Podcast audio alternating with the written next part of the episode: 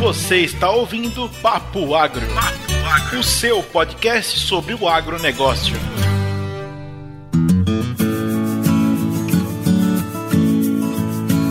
Fala moçada, bem-vindos ao novo episódio do Papo Agro. Aqui é o Neto. Aqui é o Williams. E aqui é a Lorena e hoje é um dia especial. A gente tem uma convidada. Ei! Especial. Kézia Gonçalves, nossa super amiga dos três e nossa especialista também em gestão ambiental, vai participar com a gente do ICI. E se você não conhece o ICI, eu vou te contar como é que acontece. A Kézia vai ter que escolher um participante, um de nós três, tan, tan, tan, tan, Quem será? pra ajudar ela a desenvolver o assunto. E aí, dois de nós vai ficar malhando, entendeu? Dando serviço. Que é isso que a gente faz. Fritando a A pessoa. gente é bom nisso, entendeu? Um tacando fogo, outro jogando gasolina, né? Exatamente, William. Você entendeu. então vamos lá. Kézia, você está por aí? Tá por aí? Você quer dar um oi? Olá, turma do Papo Agro. Olá. Eu acho importante você falar antes de começar a fritação que você vai ficar com os cabelos caindo da cabeça daqui a pouquinho. Nossa, gente, já tô ficando apavorada aqui. A gente é amigo, mas é só fora do IC, tá? Amigos, amigos e si à parte. Jesus, gente, gente, não era amiga. Todo mundo amigo. A única coisa que tá decidida aqui hoje é que eu vou ser a fritadora oficial, né? Ai, que medo. Eu sou maligna. Hashtag medo. Ela, quando quer ser mal, ela sabe ser má. Chuchu me conhece. Eu e José Chuchu, sabemos, chuchu. sabemos bem. Eu bem sei disso. Por várias ocasiões, inclusive dentro do IC. Todos já foram vítimas. E aí, Kezinha, sendo eu a fritadora oficial, quem que você escolhe pra ser fritado junto com você? Meu parceiro nessa encrenca será Williams. Ai, Se senhor. ferrou! Se ferrou que não me escolheu. Aceito. É, Eu não tinha opção de aceitar, né? Não tinha negócio de aceitar ou não, né? Lascou-se. Te dizer que tu não tem opção. Lasquei-me. Ai, meu Deus. E agora? Quem irá nos defender? Quem conhece o IC sabe que os dois fritados têm direito a três perguntas e eles podem validar as perguntas entre si. Eu vou dar uma situação hipotética e eles precisam arrumar saídas. Saídas dessa situação e você, nosso querido ouvinte, também pode ajudar essa turma aí a sair desse embaraço que eles estarão metidos. Vocês estão prontos? Como é que ajuda? Como é que ajuda? Como é que ajuda, José? Então, tava aqui esperando uma deixa. Porque a gente não falou das redes sociais ainda. Você vai ajudar a gente a resolver essas questões ou até a dar sua opinião sobre as soluções que, que a, a Kézia e o Williams vão dar a partir do nosso post no Instagram ou no Facebook. Tem postagem lá. Na postagem vocês comentem. Todo comentário será respondido nesta casa. Isso é uma regra. E as nossas redes sociais são: no Instagram a gente tá como Papo Agro Podcast, no Facebook e no Twitter como Papo Agro e no nosso site que é papoagro.com.br. Nos agregadores de podcast, qualquer programa que tocar podcast, você pode nos achar como Papo Agro. Só lembre de colocar as palavrinhas separadas, Papo e Agro, senão você não acha nós. E nós tá lá, esperando por vocês.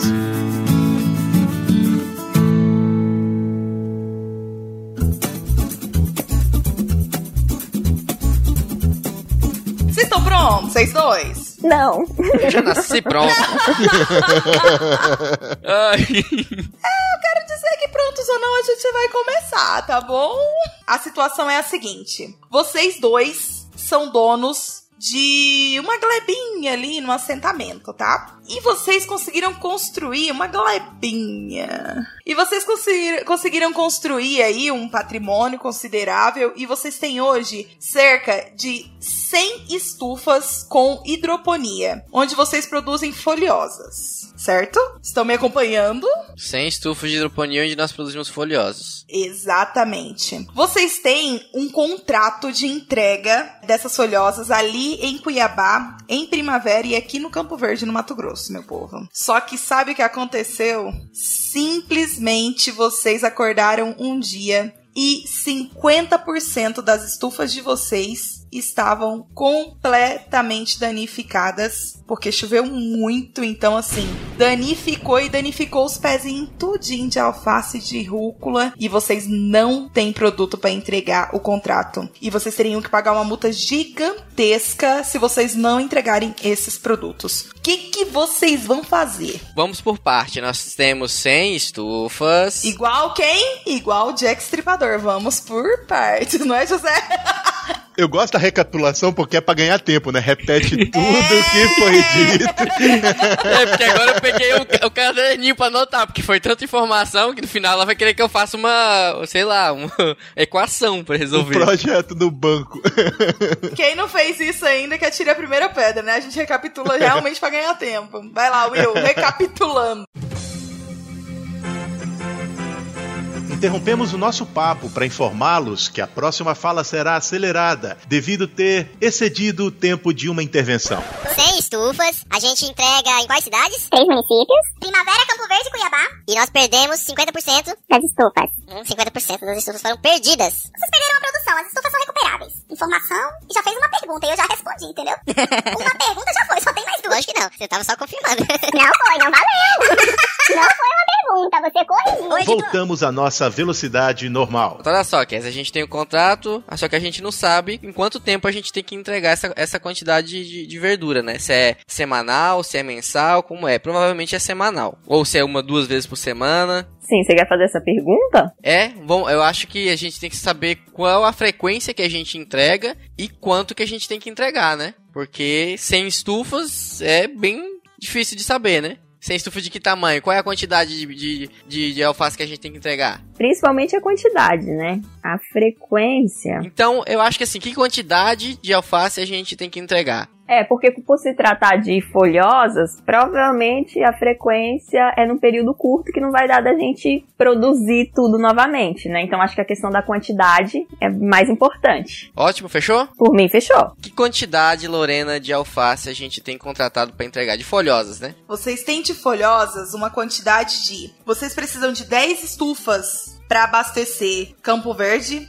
15 estufas para abastecer a Primavera do Leste e 30 estufas para abastecer Cuiabá. Primeira saída é a gente comprar de outras pessoas que, que produzem. Exatamente o que eu pensei. Porque a gente tem um contrato e a gente, a gente vai é, pagar multa. Então é melhor a gente comprar a, a verdura, já que a gente vai comprar em grande quantidade, a gente pode comprar de outros fornecedores, de outras pessoas que produzem e provavelmente até no próprio, no próprio assentamento. Pode existir outros, outros produtores. Comentário aqui, comentário do capeta. Se choveu na sua fazenda, choveu na fazenda do vizinho. Se tu perdeu, o vizinho perdeu também. Não foi só pra você. A, a Lorena, a Lorena não falou, a Lorena não falou por que que nós perdemos. Ela não falou. Lorena não falou por que nós perdemos. Ela falou, foi chuva torrencial. Independente de chover ou não, eu só quero dizer que não tem mais nenhum vizinho de vocês que tem tanta estufa quanto vocês têm, meus amigos. Vocês são um case de sucesso na região, entendeu? Não precisa ser de um só. Não precisa ser de um só. A gente pode comprar de vários outros fornecedores. A gente aluga um caminhão e sai comprando. E os outros fornecedores não têm contrato pra entregar, né? Vão vender tudo pra vocês.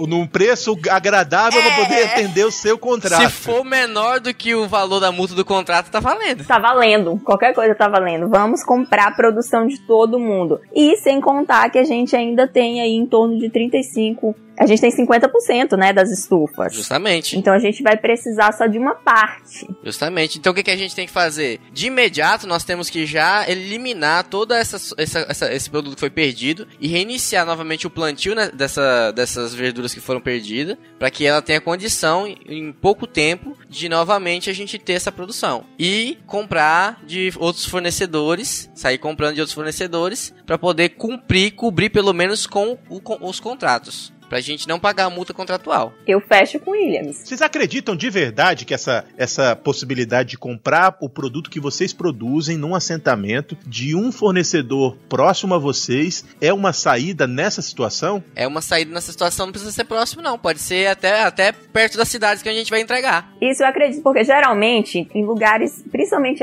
assentamentos, colônias, condomínios, que tem produtores de hortaliças, sempre tem muitos produtores. Então, eu- eu acredito, mesmo que sejam produtores menores, essa quantidade que a gente ainda precisa, eu acredito que a gente consegue com outros produtores da mesma região. Não de um só, mas de vários. É, a minha questão ali tá pautada no fato de vocês trabalharem com folhosas e o frete em folhosas é um insumo muito, muito, muito importante dentro do, do preço final do produto. Então, é muito difícil que vocês consigam. Veja bem, entendendo que a situação que vocês têm problema é uma situação regional, que não acontece só numa propriedade em geral, e que você, para se deslocar para comprar folhosa num lugar muito distante, vai ter que pagar um frete muito mais caro do que o normal, eu acredito que é inviável. Por isso que eu tô aí sendo o capeta do negócio. José, a situação foi dentro da estufa. Foi, foi problema, errou a dosagem lá, errou, ficou com, com, com a condutividade elétrica muito alta e murchou tudo os negócios. Não, senhor. Na minha cabeça, a Lorena falou que ela teve um problema no clima. Tempestade! Tempestade, ela falou, claro que falou. Tempestade? Oxente, gente! Falou tempestade? Volta aí, ô, ô, ô, ô, ô, editor. Editor, põe aí a fala da Lorena.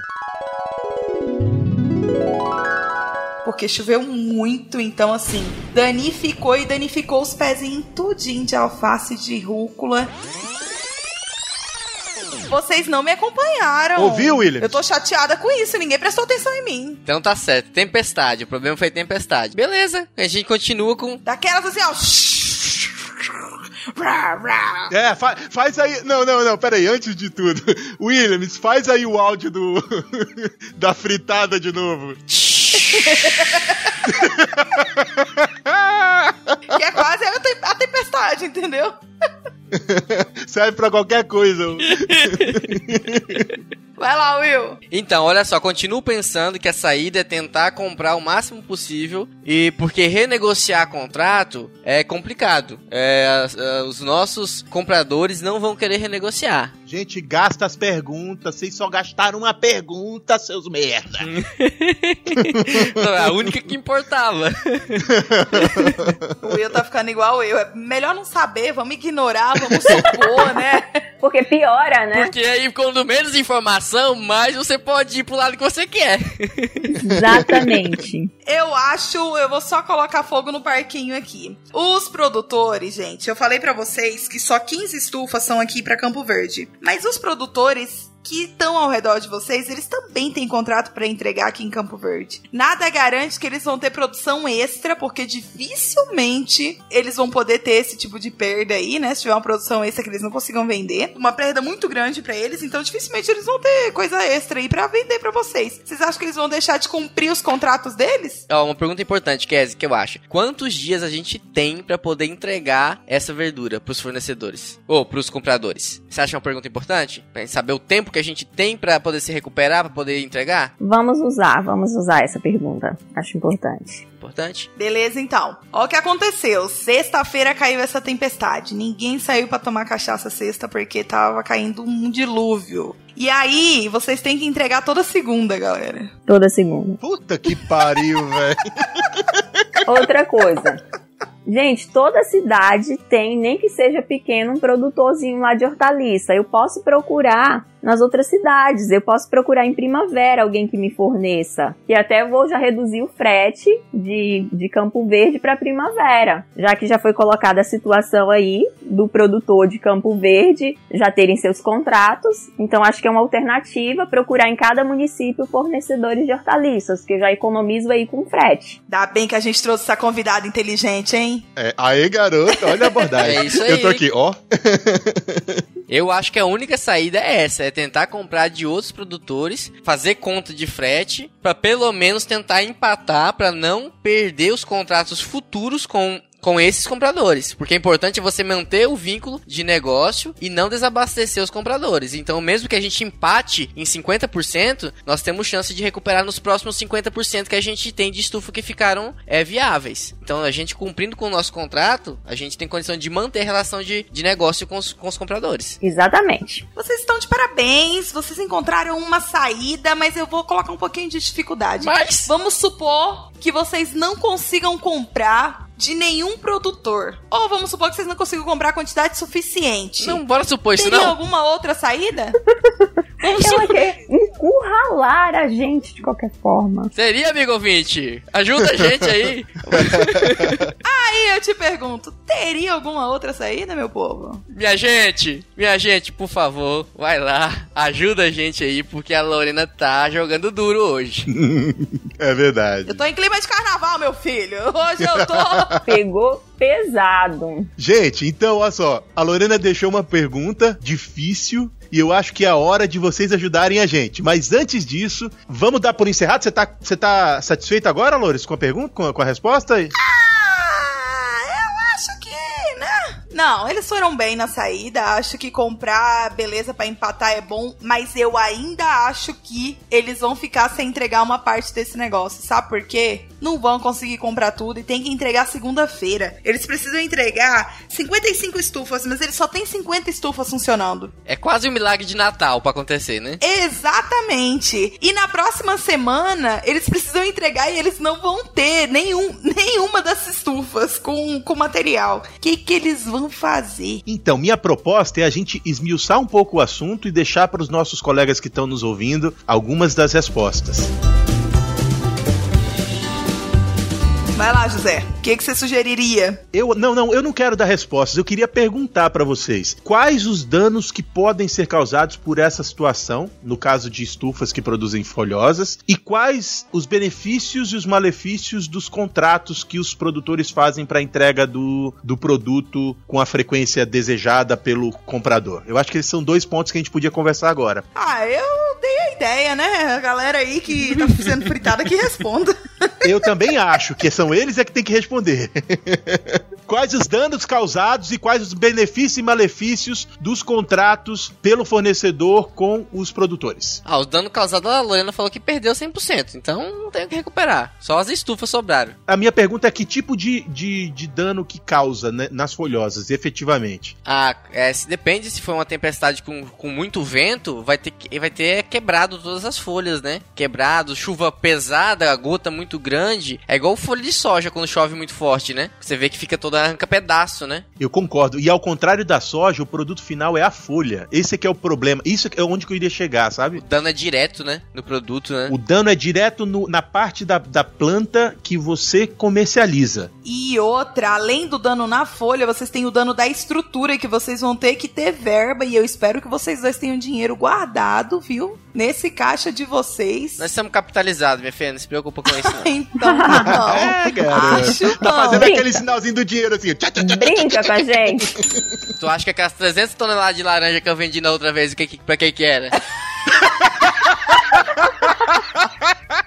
Mas isso foi só depois que aprendeu, né? Porque era um mal, um mau chefe aí, um patrão ruim, e aí perdeu todos os funcionários da, da tua lavoura de algodão, né? Isso aí foi em outra época. Ah, tá. Agora tu aprendeu. Expandindo as experiências profissionais.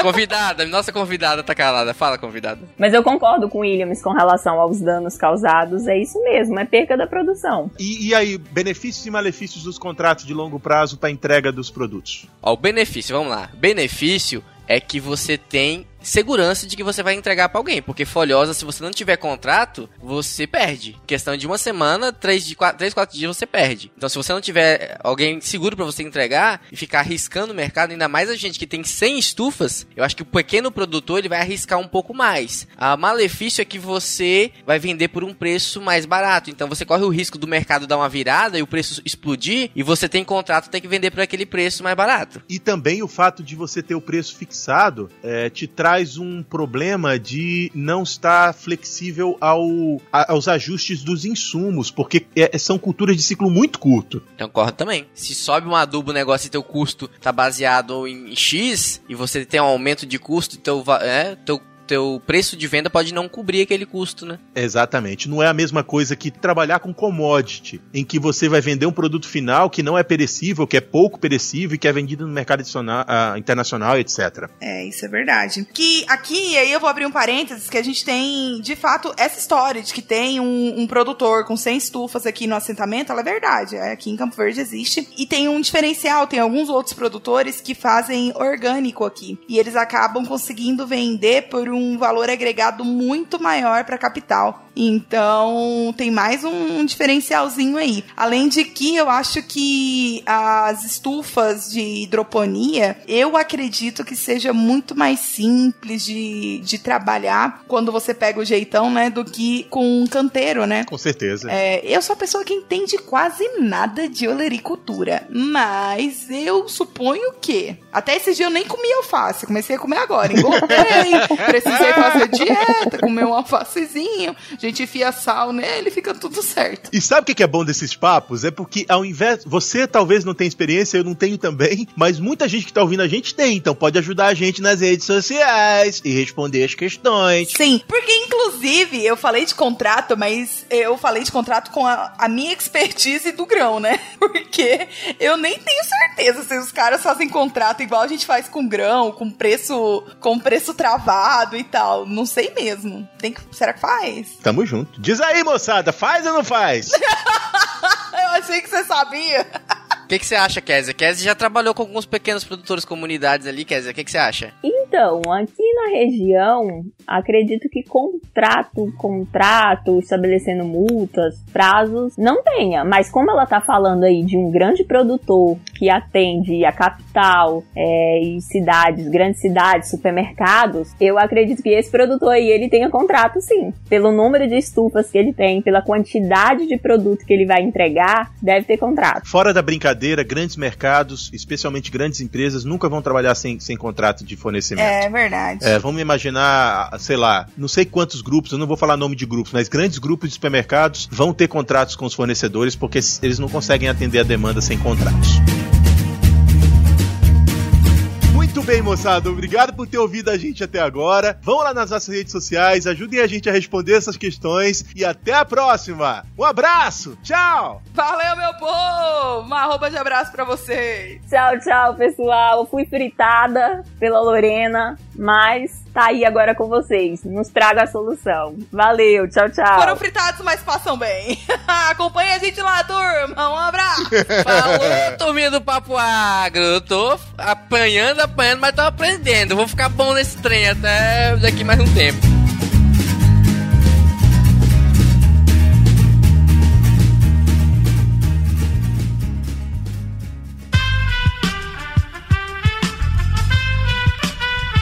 Este podcast foi editado por Aerolitos Edição Inteligente.